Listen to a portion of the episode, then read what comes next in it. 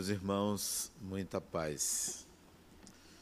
Vamos fazer a leitura do item 25 e 26, uma parte do 26, do capítulo 5 do Evangelho segundo o Espiritismo, Bem-aventurados os aflitos. O item 25 é a melancolia. É uma mensagem de um espírito, François de Geneve, de Bordeaux. Não diz aqui a data, deve ser por volta de 1863. Portanto, há 160 anos atrás, essa mensagem foi psicografada. A melancolia. Sabeis por que uma vaga tristeza se apropria, por vezes, de vossos corações e, vais, e vos faz sentir a vida tão amarga? É vosso espírito que aspira à felicidade e à liberdade, e que, ligado ao corpo que lhe serve de prisão, esgota-se em vãos esforços para sair dele. Mas, vendo que são inúteis, cai no desencorajamento e o corpo, sofrendo sua influência, o desânimo o abatimento e uma espécie de apatia apoderam-se de vós e vos sentis infelizes. Crede-me, resisti com energia a essas impressões que enfraquecem vossa vontade. Essas aspirações por uma vida melhor são inatas no espírito de todos os homens mas não as procureis aqui neste mundo e no presente. Quando Deus vos envia seus espíritos para vos instruírem sobre a felicidade que vos está reservada, esperai pacientemente o anjo da libertação que dará, que deverá vos ajudar a romper os laços que mantêm vosso espírito prisioneiro. Pensai que tendes de cumprir durante vossa aprovação na terra uma missão da qual não deveis duvidar, seja vos devotando à vossa família, seja cumprindo os diversos deveres que Deus vos confiou. E se no curso dessa aprovação, vos dedicando à vossa tarefa, virdes as preocupações, as inquietudes, as tristezas caírem sobre vós, sede fortes e corajosos para suportá-las. Enfrentai-as com bravura, elas são de curta duração e devem vos conduzir a um lugar onde não tem acesso às tristezas da terra. O item seguinte, o 26, provas voluntárias, o verdadeiro silício. Eu vou ler um trecho porque é muito longo, é uma página inteira e mais uma metade. É de um espírito que se intitulava O Anjo Guardião, em Paris, 1863 ele diz assim: Perguntais se é permitido atenuar vossas provas. Essa questão remete à seguinte: É permitido àquele que se afoga procurar se salvar? Àquele que está com um espinho encravado, retirá-lo? Àquele que está doente, procurar um médico? As provas têm por objetivo fazer exercitar a inteligência, assim como a paciência e a resignação. Um homem pode nascer numa posição penosa e difícil, precisamente para obrigá-lo a procurar os meios de vencer as dificuldades. O mérito consiste em suportar, sem murmurações, as consequências dos males, que não se podem evitar em perseverar na luta e nunca se desesperar se nada se consegue, mas não numa acomodação que seria mais preguiça do que virtude. Eu vou ler só até aí e comentar as duas mensagens. Sobre a melancolia. É uma palavra hoje de pouco uso. Raramente alguém diz eu estou melancólico ou melancólica. Geralmente diz que está triste. E outros ou outras pessoas dizem que está deprimido ou deprimida. Mas o Espírito toca num ponto aqui muito interessante que a gente pode fazer uma outra leitura. Ele coloca que essa melancolia, essa tristeza, essa angústia, esse estado que não vem de uma condição específica, de um problema, mas sim algo que você já acorda sentindo aquela, aquele sentimento, aquela emoção inexplicável. Ele diz que isso é porque você está num corpo, preso a um corpo, e você quer voltar à sua vida de espírito. Sim, isso àquela época, 160 anos atrás, fazia sentido por si só. Mas hoje nós podemos entender que é mais do que isso.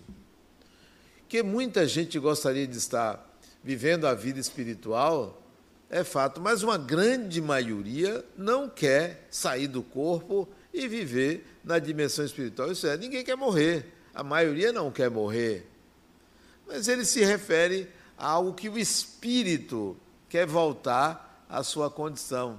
É como se ele dissesse: Você, personagem, não quer morrer, mas o espírito que você é quer se libertar desse corpo que é uma prisão. É mais ou menos isso que ele diz. Mas vamos estender esse raciocínio para o seguinte: a, a grande maioria das culturas na Terra não apresenta um sentido e um significado para a existência. Apresenta um sentido e significado para a vida no corpo, dizendo assim: a vida é para você se realizar, a vida é para você trabalhar, constituir família, é, amar uma pessoa, é, ter uma profissão. A maioria das culturas leva o indivíduo a, uma, a um sentido muito pequeno, de curto alcance para esta vida. Mesmo assim, deixa lacunas, porque o índice de suicídios não é pequeno. Não só o índice de suicídios não é pequeno, como muita gente quer se matar e se mata sem precisar sair do corpo. O que é se matar sem precisar sair do corpo? Ter uma vida medíocre.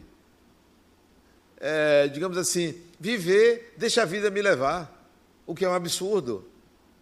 A maioria vive assim e isso é morrer. Isso é se matar. Deixa a vida me levar, é se matar. Quer dizer, eu não vou fazer nada, eu não tenho nada para fazer, eu não tenho nenhum sonho, nenhuma aspiração.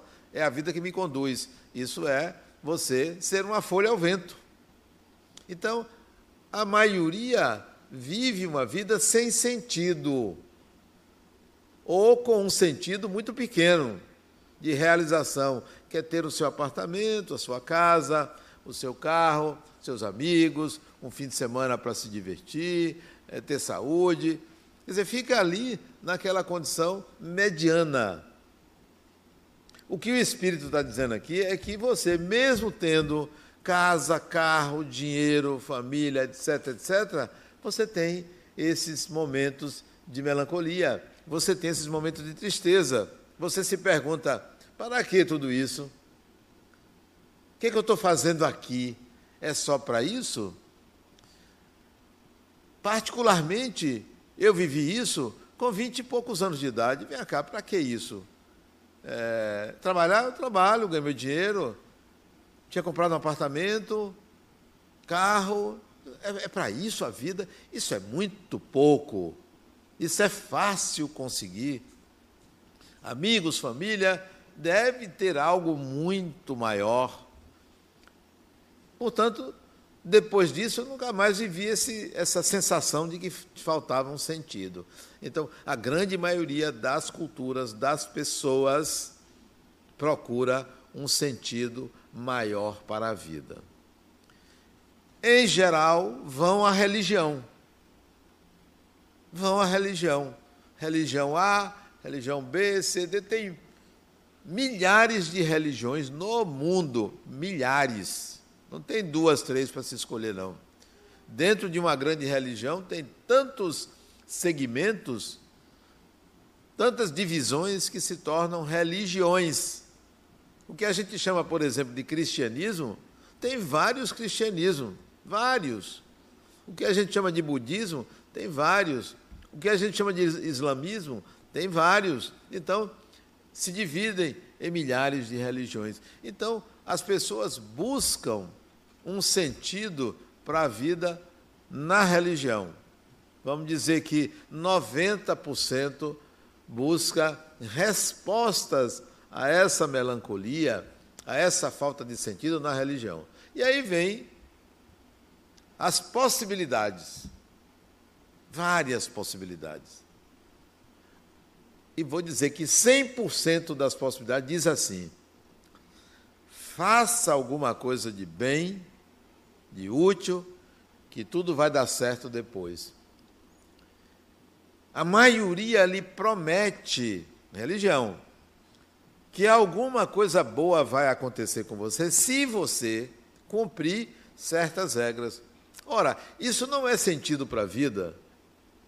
Isso é barganha. Isso é curto alcance. É a mesma coisa que dizer, ó, você quer ser uma pessoa boa, cumpra as leis. Você não quer ser preso? Então, basta que você não cometa nenhum ato ilícito. Sim, mas isso não é o sentido da vida.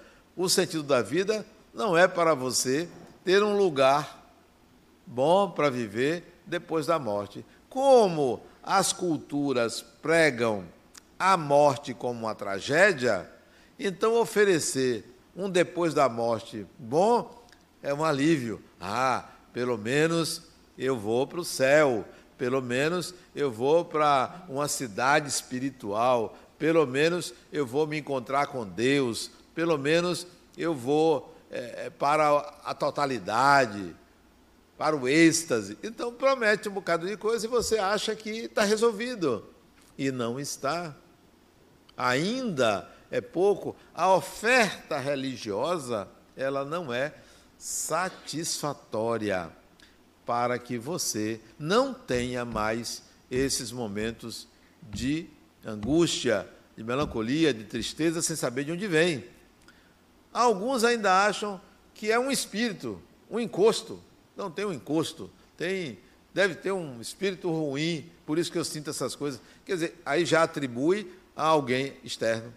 Já não resolve, porque atribui a outra pessoa que pode ter um espírito, uma pessoa desencarnada, é, triste, infeliz, que se aproxime de você.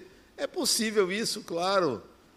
Mas isso não pode ser colocado como a causa da, de todas as vezes que uma pessoa se sente infeliz, triste, sem causa aparente. Não pode ser. Então, qual seria a solução para essa tristeza, para esse estado? Não é a vida após a morte por si mesma. Não é essa vida após a morte que existe, que é real, mas ela não é solução, porque você desencarna, você sai desse corpo, morre aquele personagem, e você vai chegar numa sociedade espiritual muito semelhante a essa, se adaptar coisas novas, tal, aqui e ali, pessoas diferentes, você vai se acostumando, vai se lembrando, estabiliza. Aí vai aparecer momentos de tristeza. E aí? O que é isso? A resposta não é, ah, eu já sou espírito desencarnado, já está tudo resolvido. Não está. Onde está a resposta, seja aqui, seja no além? Como resolver isso para sempre? Como dissolver ou resolver o enigma da existência? Você existe. Não é você estar tá vivo, não, porque o espírito nunca morre. Não é você estar tá vivo, você é imortal, é você existe. Para que a sua existência? Para quê?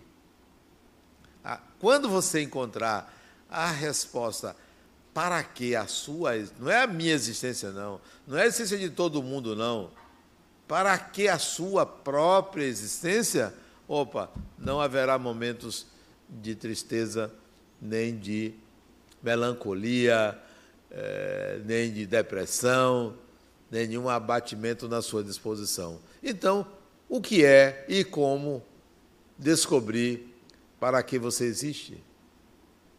O que é isso?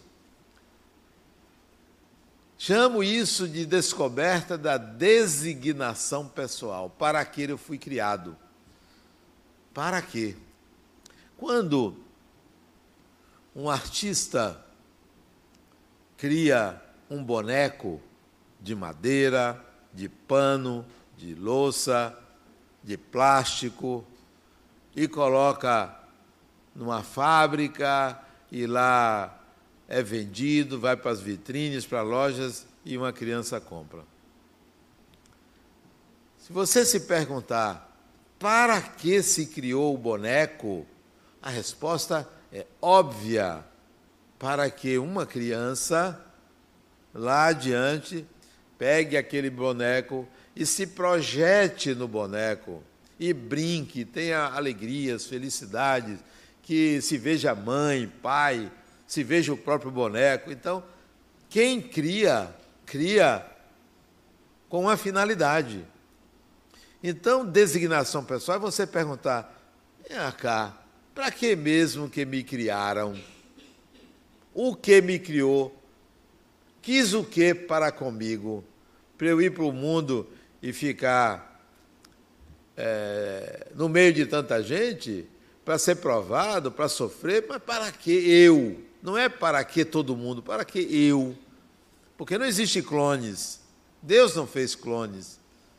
Deus fez, Deus fez cada ser humano uma individualidade, razão pela qual devemos respeitar a diversidade. Toda a diversidade tem que ser respeitada, porque é a expressão do espírito.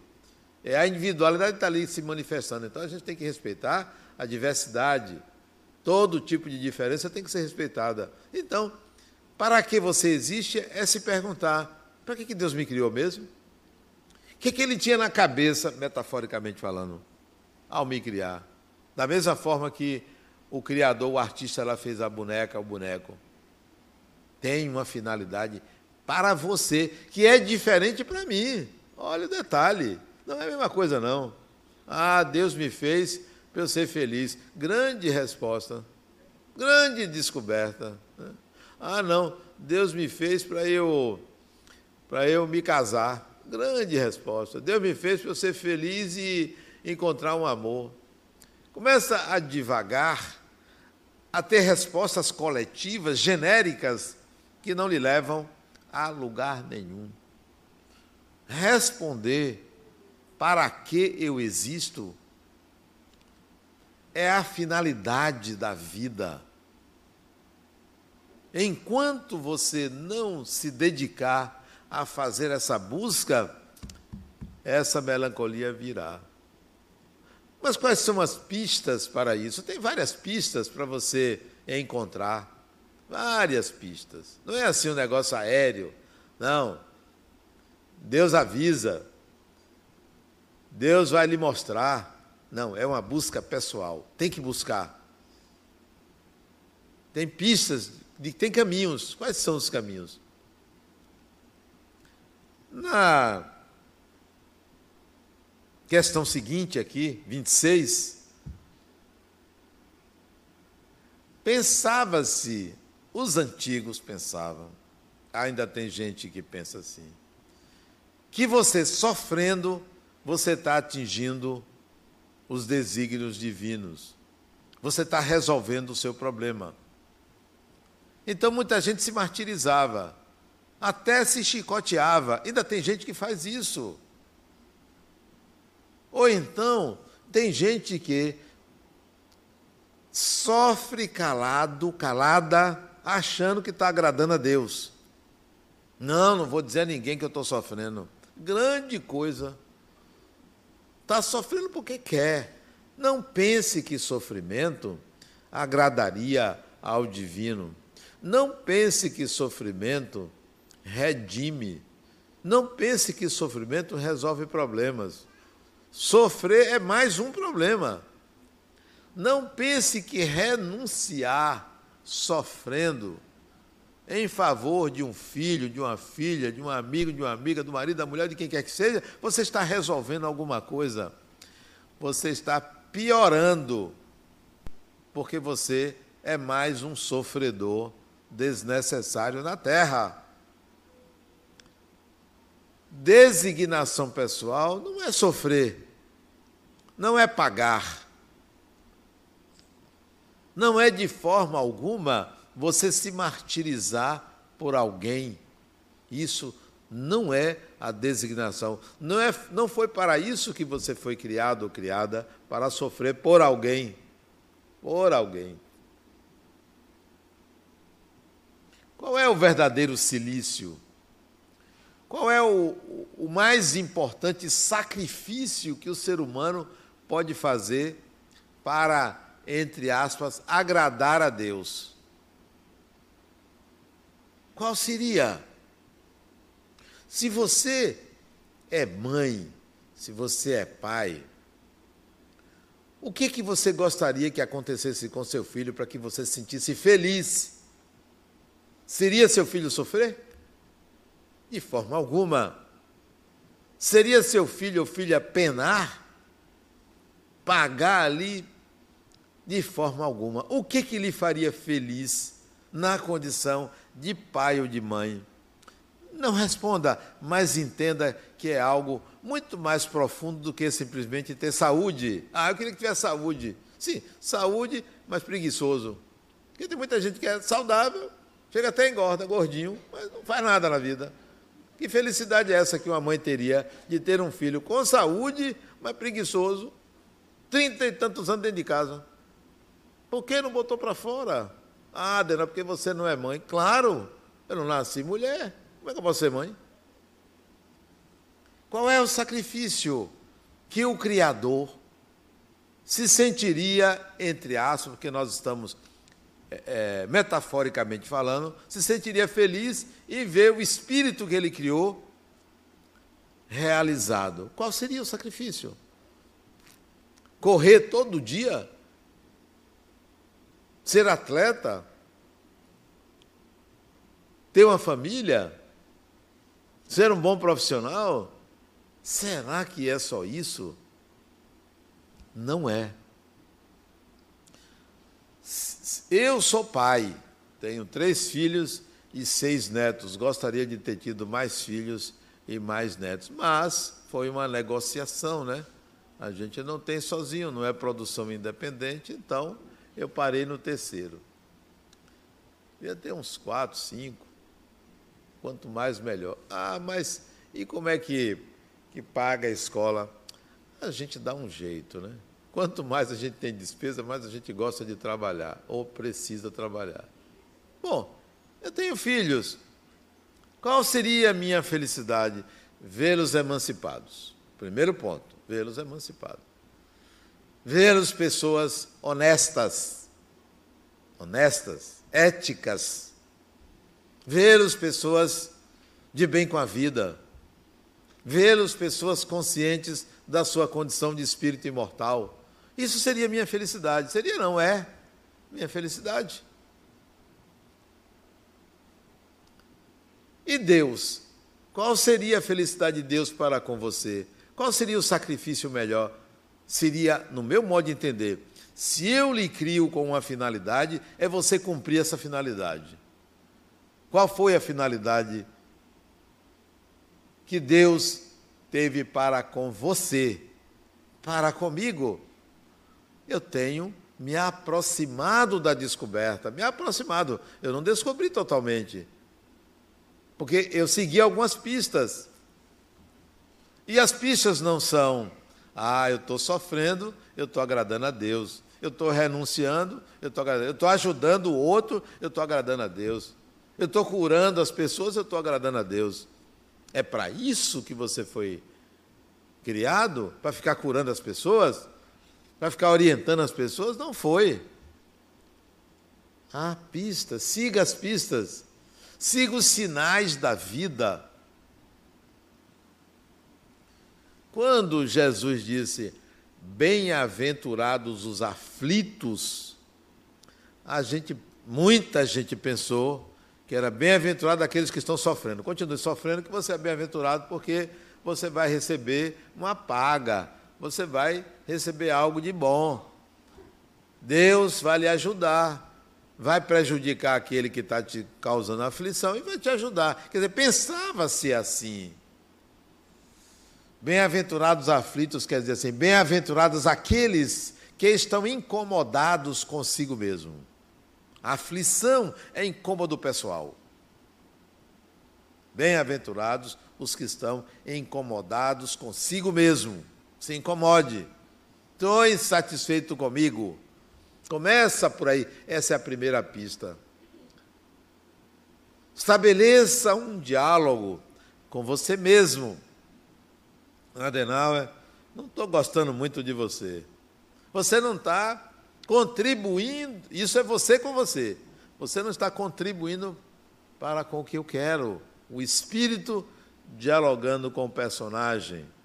Estou incomodado. Mude aí alguma coisa. Em 1986, 86, eu me formei. Eu me formei em filosofia, porque eu estava incomodado comigo mesmo.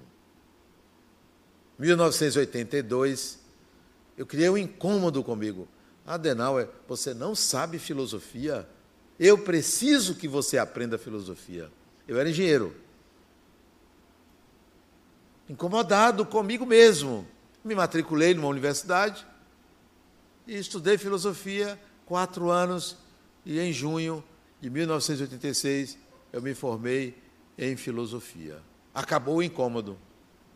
Acabou o incômodo. Mas só que surgiu outro. Adenal, você não sabe psicologia. Você não sabe. Você precisa aprender psicologia. Você atende pessoas no centro e não sabe psicologia. Resolvi o incômodo. Vou estudar psicologia e me formei posteriormente em psicologia.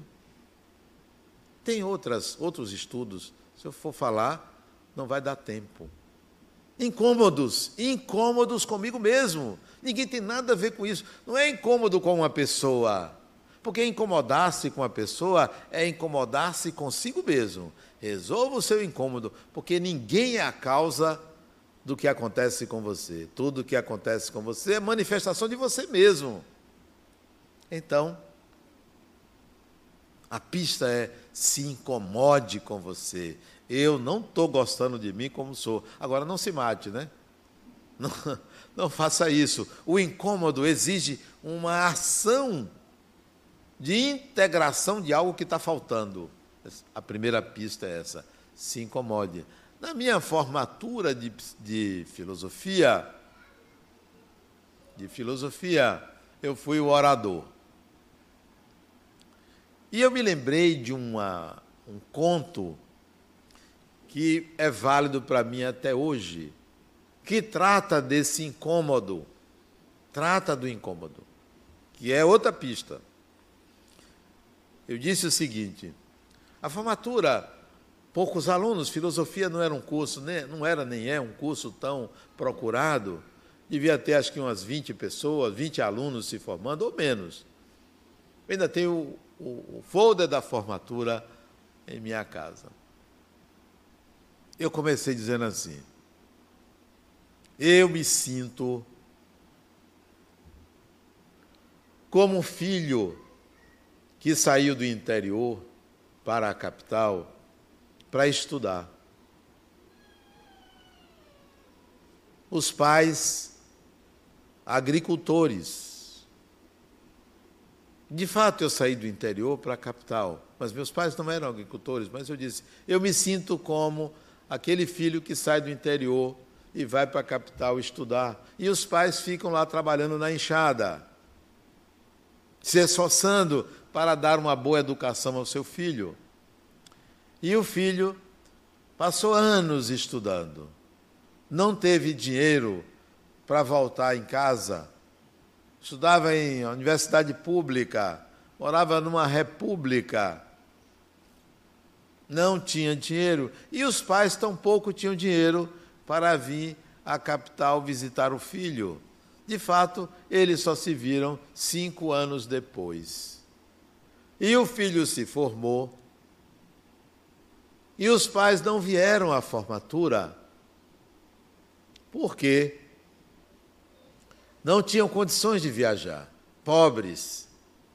E o filho sentiu muito a falta do pai na formatura. Formou-se pegou o diploma e viajou para o interior, sendo ajudado pelos amigos para comprar passagem de ônibus para ir ver os pais. E ao chegar em casa, ele pega o diploma chorando e diz: Meu pai, eu quero lhe agradecer. Esse diploma é seu, pelo seu esforço. Se não fosse o seu esforço, eu não me formaria. E o pai chora naquele momento ao receber o diploma do filho. E eu disse na formatura: eu me sinto assim. Só que o pai, o filho diz ao pai que fica agradecido por ele se emocionar. Aí o pai diz: Você não sabe por que, que eu estou emocionado não é pelos, pela sua conquista, não é pela sua formatura, não é pelo seu esforço, não é pelo meu esforço. Então, meu pai, pelo que o senhor está emocionado? Ele, o pai diz: Porque eu estou triste por você. Mas triste? Por que você está triste? Eu conquistei o meu diploma. E ele diz: Minha tristeza é porque você perdeu uma coisa preciosa chamada ignorância. Ignorância. Você se formou, você perdeu a ignorância, você já sabe, e a ignorância deve nos mover. Eu não sei. Eu não sei é muito mais importante do que eu sei. Melhor dizer, eu estudei, aprendi alguma coisa, mas eu ainda não sei tudo. Esse eu não sei tudo é eu preciso me descobrir, eu preciso me conhecer, eu preciso entender-me.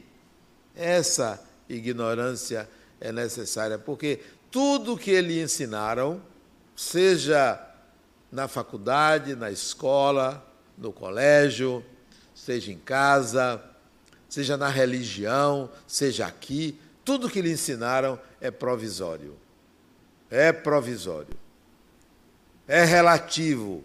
É válido para um momento, porque a evolução exigirá sempre um novo conhecimento.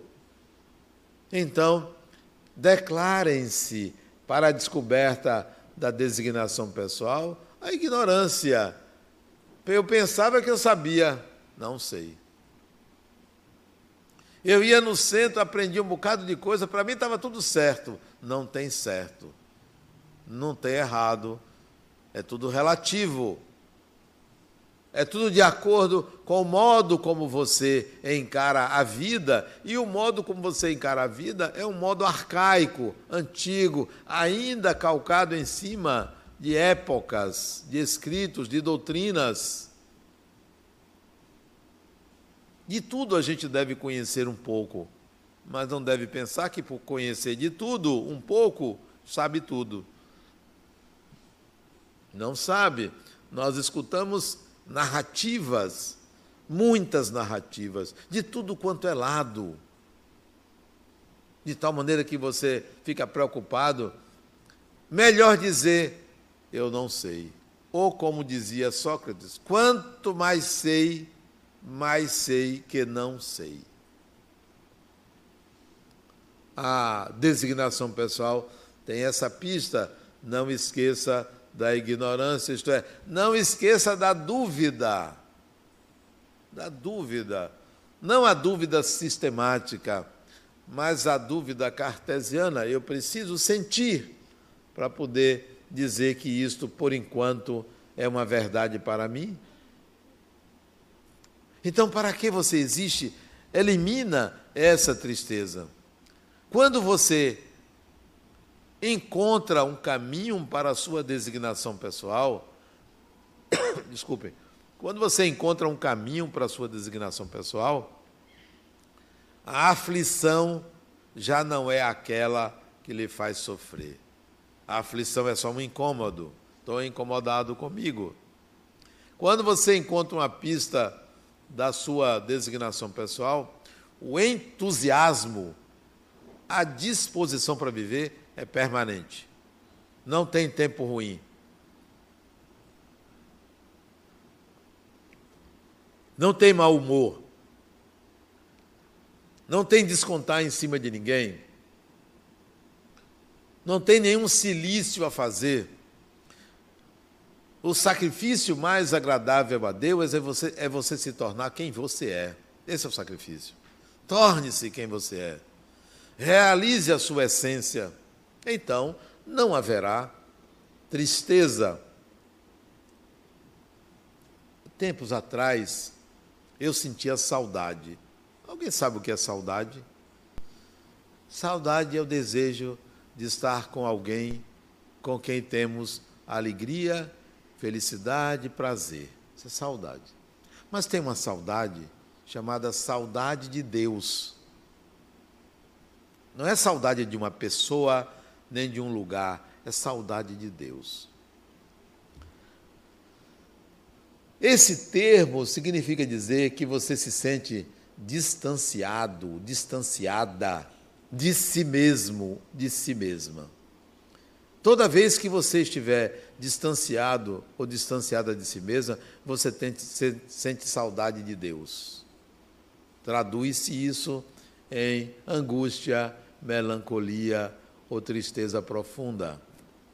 Para resolver a saudade de Deus, as pessoas vão procurar religião. Como se Deus estivesse só na religião.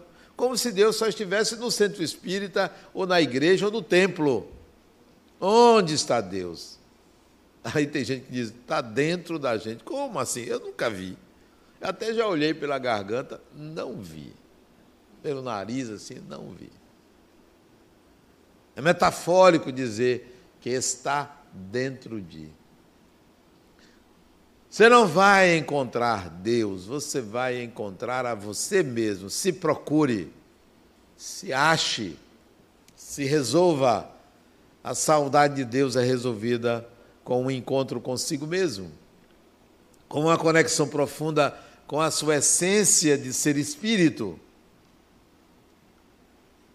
Acontece que você tem dificuldade de encontrar a você mesmo porque você pensa como corpo, como personagem, como ser no mundo e não como ser em você mesmo ou em você mesma.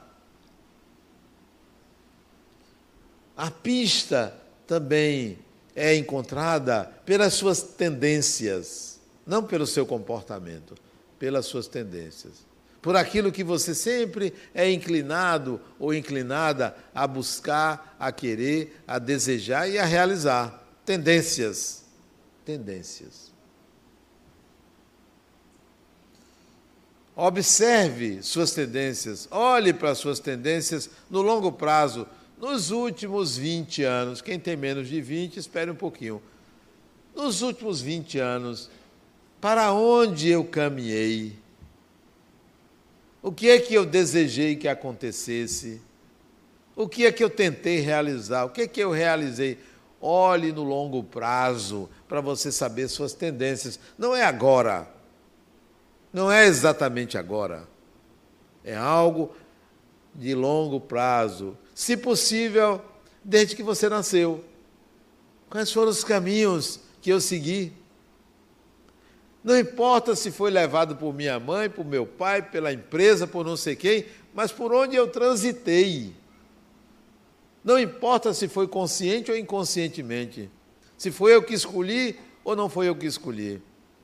Importa é por onde eu transitei. Eu vim para Salvador, eu sou do interior, de uma cidade famosa, famosa, nasceu uma pessoa importante lá, eu, então a cidade é famosa, chamada Acajutiba. Eu vim para Salvador, eu tinha oito anos de idade. A cidade tinha um estacionamento de jegue.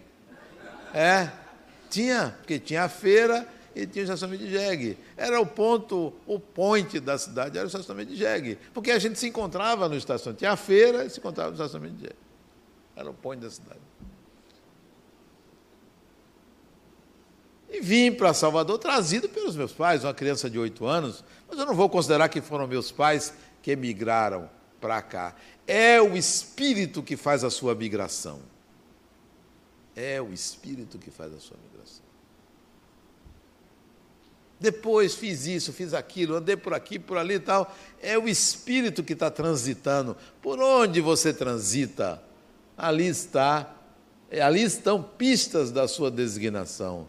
Ali estão as suas tendências. Ah, mas a culpa foi de não sei quem, por isso que eu fui para tal lugar. Não bote a culpa em ninguém, não tem culpados, nem você é culpado ou culpada.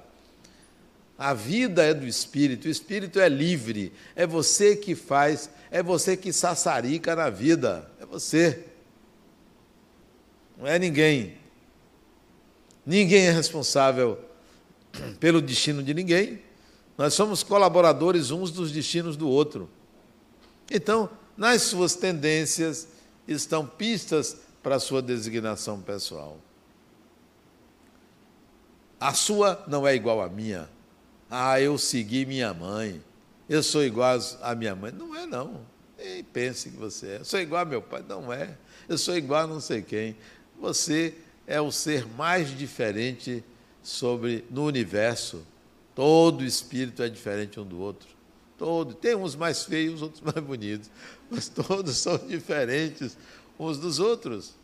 Então, não tem lugar para essa tristeza, não tem lugar para essa melancolia. Não é porque você é, é um espírito prisioneiro do corpo e você tomou consciência disso, não. É porque você assume quem você é.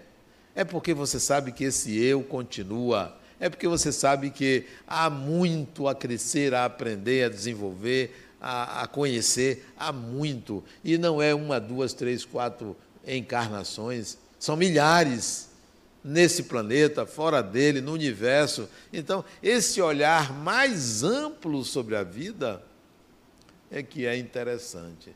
Eu li um livro que eu aconselho vocês a lerem, chamado Guerrilheiros da Intolerância. Alguém leu esse livro? Levante a mão. Ninguém leu. Perderam metade da encarnação. Levante, quem não levantou, não, não leu. Quem leu, levante o braço para eu saber. Não leu. Então, vamos lá. Esse livro é de um autor brasileiro chamado Hermínio Miranda. Ele retrata três encarnações de um espírito. Quando você lê a primeira encarnação desse, não é a primeira do espírito, esta encarnação no século V, você vê quem aquele espírito foi. Ele mostra a encarnação no século XVII Aí você olha quem aquele espírito se tornou, comparando uma com a outra. E a encarnação desse espírito no século XIX. Três encarnações: século V, século XVII, século XIX. Esse espírito, como você, se tivesse acesso a duas, três, quatro, cinco encarnações suas, você podia ver: olha como eu era, olha por onde eu transitei, Olha como era a minha vida, olha o que eu fazia. E hoje, sabendo disso, eu vou fazer algumas mudanças. E não simplesmente numa encarnação você achar que porque você deixou de fazer isso, deixou de fazer aquilo, já resolveu o dilema da sua vida. No século V, esse espírito era uma mulher, professora, filósofa, Hipácia, o nome que esse espírito teve naquela encarnação, uma encarnação num corpo feminino. Hipácia, filósofa grega, na Grécia. Século XVII, nasceu na Itália. Um homem tornou-se padre, Giordano Bruno. Século XIX, uma encarnação novamente como mulher como mulher, como homem, como mulher. Anne Bissan, uma inglesa. Característica do espírito nas três encarnações: extremamente intolerante. Intolerante com o status quo da ciência, intolerante contra a ignorância científica nas, e a ignorância religiosa.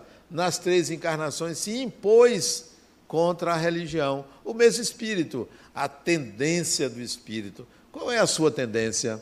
Você vai dizer, mas eu não conheço minhas outras encarnações. Porque não quer. Preguiça. Preguiçoso. Você acha que conhecer encarnações passadas é você submeter à regressão de memória? Não. Estude. Você vai ter acesso às suas memórias, porque estão em você.